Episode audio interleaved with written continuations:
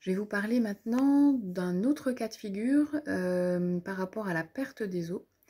C'est une couleur particulière que le liquide peut avoir quand la poche des os se rompt. Et c'est une couleur euh, qui va retenir votre attention puisque ça peut arriver que le liquide amniotique soit comme vert. Donc si le liquide amniotique est vert, ce n'est donc pas que vous attendez un extraterrestre. C'est juste que le bébé a pu émettre son méconium, c'est comme ça qu'on appelle les premières selles du bébé, qui vont être les résidus de sa digestion, de cellules euh, de l'intérieur des intestins. Ça fait une matière, euh, pour ceux qui ont déjà vu, très particulière, très épaisse, qui colle au doigt quand on change le bébé. Eh bien, ça peut arriver que le bébé ait émis ces selles à l'intérieur de votre ventre et que ces selles donc colore le liquide amniotique d'une couleur vert assez franche. Euh, la couleur du liquide amniotique faisant partie des critères qui nous permettent d'évaluer la bonne santé, la bonne vitalité du bébé, cette couleur verte ne fait pas partie des couleurs qu'on attend.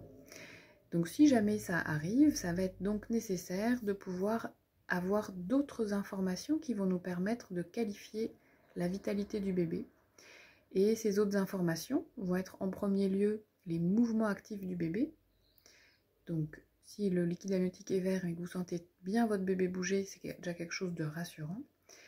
Et euh, un autre critère qui va être euh, source d'information, qui va s'effectuer uniquement à la maternité, ça va être un enregistrement de son rythme cardiaque fœtal, donc le rythme cardiaque fœtal, le rythme cardiaque du bébé, et des variations de ce rythme cardiaque sur une durée de 20 à 30 minutes. Et cet enregistrement du rythme, des variations du rythme cardiaque va permettre d'avoir une sorte d'évaluation de sa bonne vitalité également.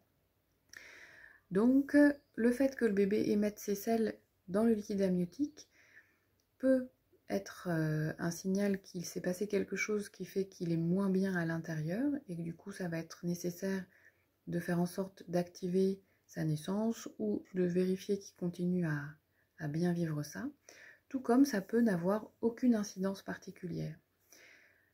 Pour en être sûr, si vous perdez les os et que le liquide est vert, ça va être nécessaire d'aller consulter dans la foulée à la maternité, sans attendre.